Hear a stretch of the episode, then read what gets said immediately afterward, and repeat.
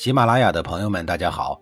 告诉大家一个好消息，除了音频以外，我最近开始以视频的方式为大家讲历史，内容也不再局限于中国古代史，而是涵盖人文、社会、西方历史等等，还包括对一些经典童话人物、历史人物进行全新解读。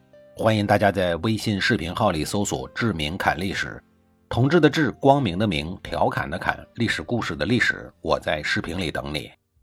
上一集里，我说到了勾践计划在吴王身边安排间谍反攻吴国的事儿。因此，勾践除了每天卧薪尝胆之外，还积极的命令人在国内大规模的组织选美比赛，目的是想选一名具有间谍身份的绝色美女送给吴王。表面上是向吴王表示忠心，其实就是想要利用美人计迷惑吴王，刺探情报。经过千挑万选，家住在今天浙江绍兴诸暨市祝罗山村的中国历史上最著名的美女西施拔得了头筹。西施到底有多美呢？据说，天生丽质、婀娜迷人的西施在河边浣纱的时候，也就是洗衣服的时候，河里的鱼看到她美丽的容颜以后，竟然羞涩地忘记了游水，渐渐地沉到了水底。故欲其有沉鱼之美，而勾践认为，真正的美人除了美貌以外，还要能歌善舞，另外体态以及素质修养也要高人一等。现阶段，西施只是具备了第一个条件，还缺乏其他两个条件。于是，越王花了很长的时间，命令人培训西施歌舞、礼仪、素质修养等等。另外，由于这个角色还肩负着让吴王荒淫腐败、沉迷酒色和刺探吴国政治军事机密的光荣使命，因此有关国家大义、政治素养的培训也是重中之重。经过多年的专业训练，西施已经不是那个单纯的少女了，俨然就是一个女特工。无论多么艰难的情况，她也能够从容的面对，荣辱不惊。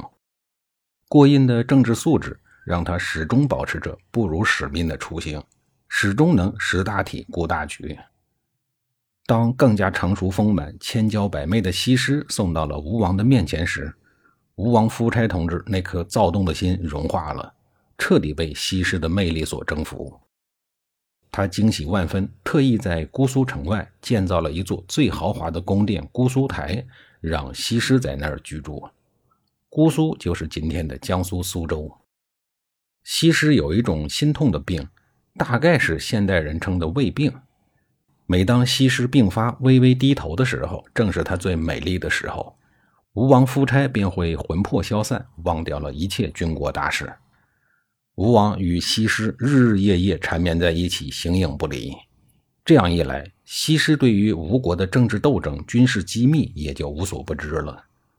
他不断地向祖国传递他所得到的重要情报。工作任务完成的非常出色，西施可以说是中国历史上色情界间谍的鼻祖。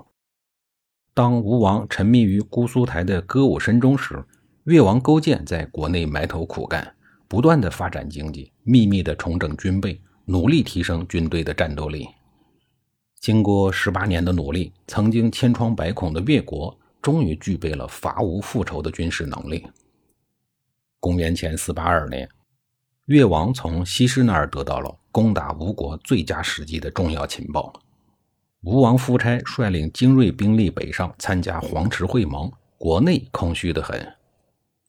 自从吴王夫差征服了越国以后，心里头就有北上争夺中原霸权的豪情壮志。但是吴国、越国属于江南的鱼米之乡，到处都是江河湖泊，军队擅长水战，骑兵少，战车少。而且国家地处东南，如果北上中原路途遥远，士兵们必然会疲惫，致使战斗力大打折扣。为了便于输兵运粮，夫差投入了巨大的国力，生生凿出了一条著名的邗沟，把长江与淮河两大水系连接到一起，还在邗沟的附近建立了邗城，也就是今天的扬州古城。这就是京杭大运河。大多数人都认为京杭运河是隋炀帝最早开凿的，其实最早就是起于夫差时期。这项浩大的水利工程刚一结束，机会就来了。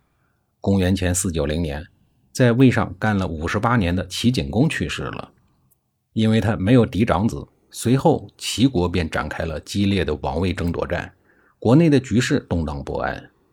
趁着齐国朝政不稳之际，夫差联合了鲁国等国一起攻打了齐国。但齐国毕竟是老牌诸侯国，瘦死的骆驼比马大，很快就挫败了夫差的进攻。但是夫差不死心呢，积极的扩军备战。三年后，又再次联合鲁国攻打齐国。这一次，他打败了齐国。新上任的齐简公被迫签下了丧权辱国的城下之盟，这一仗也奠定了吴王夫差的霸主地位。公元前四八二年六月五日，鲁国鲁哀公、晋国晋定公在黄池，也就是今天河南封丘县的境内，约会夫差举行会盟大典。夫差异常的兴奋，因为鲁国和晋国都是老牌的诸侯国，在诸侯国中颇有影响。如今对方邀请自己会盟，对于吴国在诸侯心目中的地位是大有好处的。随后，夫差调集国内可用的全部精兵，甲胄先民的朝黄池浩浩荡荡的出发了。夫差率领大军由水路北进，长途跋涉一千多里，最终抵达了黄池。夫差与鲁哀公、晋定公并排坐在封禅台上检阅三军。吴军的精锐悉数登场。摆出了赤白黑三个万人大方阵，声势浩大。夫差所到之处，三军将士必齐声鼓噪。鲁哀公、晋定公大力的夸赞夫差说：“上马可治军，下马可治国。”夫差听了以后，心中是一阵的狂喜呀，顿时有了飞升的感觉，腾云驾雾了。晋定公因为畏惧吴国的军力，最后承认了吴王夫差的霸主地位。就在夫差在黄池意气风发、忘乎所以的时候，一场计划颠覆吴国的军事计划正在酝酿。越王勾践从西施那儿获得了国内空虚的消息以后，迅速秘密在吴越两国的边境集结了三万多精兵，趁着吴国军队不在家，姑苏城内只剩下老弱残兵之关键的时刻，以迅雷不及掩耳之势，一举攻陷了吴国的国都。焚毁了姑苏台，杀掉了吴国太子。夫差在黄池听到使者报来的紧急军情以后，大惊失色，站立不稳。随行的伯嚭听完使者的叙述以后，一言不发，猛然拔出宝剑，一剑刺死了使者。夫差惊呆了，连忙问他为什么要杀了他。伯嚭强作镇定说道：“不知道虚实，留下使者泄露风声，与霸主地位不方便呢。”都到了这个时候了，他还惦记着那个看不见的虚名儿。夫差心惊胆战，记挂国内，却又不敢泄露半丝的恐惧之色。等会盟刚一结束，夫差立刻班师回国。回国的途中，前来报信的使者接连不断。为了严守秘密，安抚军心，夫差竟然连杀了七个前来报信的使者。大军长途奔袭，总算到了国内。因为远行疲惫，全无斗志，与越军交战一触即溃了。